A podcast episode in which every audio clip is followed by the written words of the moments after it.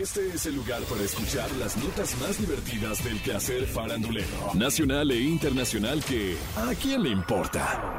A partir de este momento escuchemos información no relevante, entretenida y muy divertida. Pero eso, ¿a quién le importa? A finales del año pasado, Cardi B se declaró culpable de iniciar una pelea en el 2008 con dos camareras de un club striptease de Queens, Nueva York.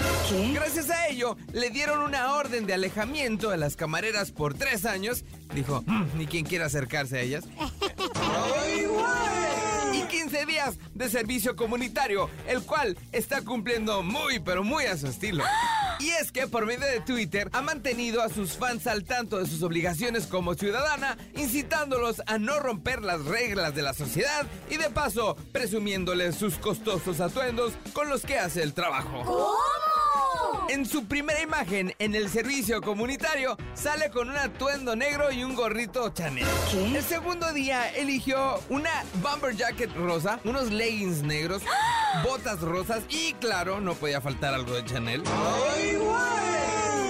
En esta ocasión eligió una bolsa con un costo aproximado de 5.595 dólares. ¿Qué? Cabe resaltar que ha acompañado su look con unas uñas bastante largas en tono plata. Además, en los textos de sus fotos expresa. He tomado algunas malas decisiones en mi pasado que no tengo miedo de enfrentar y reconocer. ¿Qué? Estos momentos no me definen y no reflejan quién soy ahora.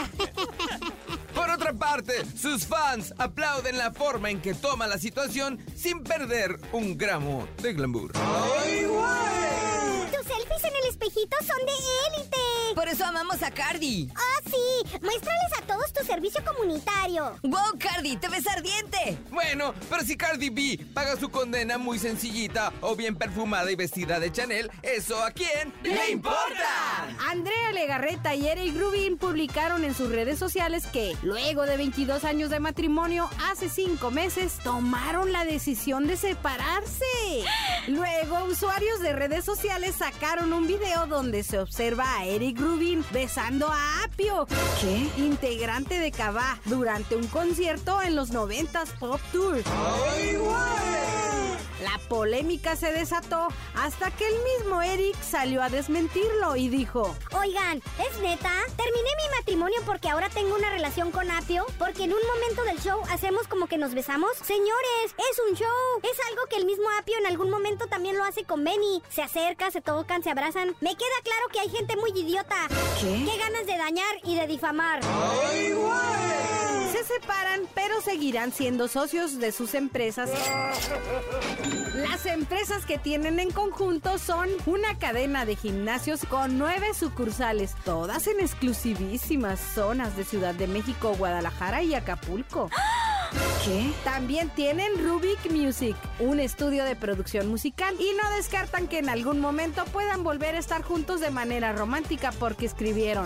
¿Qué? Hoy no sabemos qué suceda con el tiempo. Nadie lo sabe. Quizá nos demos cuenta de que no fue la decisión correcta y la vida en una de sus vueltas nos sorprenda de nuevo. La vida es una tómbola, tom, tom, tómbola. La vida es una tómbola. Bueno, pero si esta pareja se separa definitivamente, se toma un ligero break o están en pausa, lo demás, ¿a quién ¡Le importa! Anuel AA y Yailin, la más viral, no están juntos desde hace varios días. ¿Qué? Y ahora salió a la luz lo que podría ser la principal causa del divorcio. Dicen las malas lenguas que tiene que ver con fuertes peleas, incluso golpes. Que el matrimonio estaba pasando por una crisis en donde las discusiones eran muy fuertes y recurrentes. ¿Cómo? Que peleaban varias veces al día y esto a pesar de que Yailin está embarazada. ¿Qué? Que estas peleas se dieron debido a que ella se enteró de las infidelidades de él y hasta han terminado en golpes.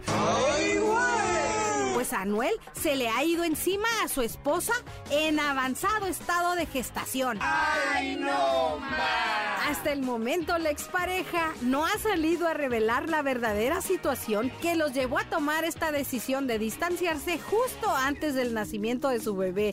¿Qué? Y esto que les cuento solo son chismes y rumores. Esperemos que estos sean solo chismes falsos porque a una mujer jamás se le pega y menos estando embarazada. Si es esto es cierto, lo que procede es una denuncia. Y si no es cierto, pues entonces, ¿a quién? ¡Le importa! Hace unos días Sebastián Yatra fue tendencia en redes sociales por bromear con la canción Gatita de Bellacat. ¿Qué? Dijo, Hoy la escuché. Hay una canción de una gatita que está como muy pegada. ¿Cómo es que va la de la gatita? ¿Qué dice? Porque es como si un marciano verde viene acá y nos quiere conquistar y le pongo esa canción. Ese man se devuelve. ¿Qué? Mu- Muy pasado mi chiste, perdón. como los internautas comenzaron a criticarlo severamente. Le pusieron, Uh, habló Mozart. Ya quisieras tener tú ese éxito. Ni que ya te escribiera tan buenas canciones.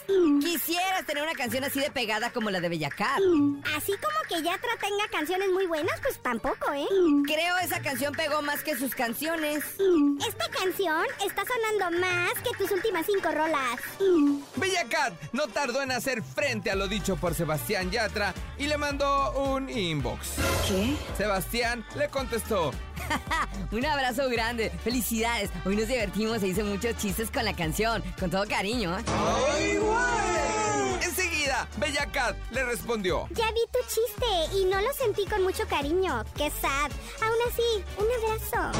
Luego Yatra reconoció que su chiste estuvo un tanto fuera de lugar y le puso, Perdón, la verdad me pasé un poco. A veces hago chistes pesados y luego me arrepiento. Pero no es como la onda. La canción obvio es un hit y divertida. Un abrazo.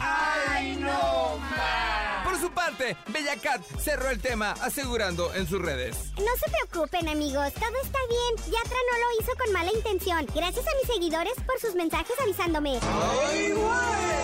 ¿De verdad los fans de Bellacat estaban preocupados porque Sebastián Yatra se burló de su canción?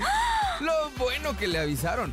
No fuera haciendo que la gatita pierda la oportunidad de protagonizar un escándalo mediático con Sebastián Yatra. O sea, algo que a quién le importa. Esto fue ¿A quién le importa? Las notas más divertidas del quehacer farandulero nacional e internacional. Porque te encanta saber, reír y opinar. Vuélvenos a buscar ¿A quién le importa?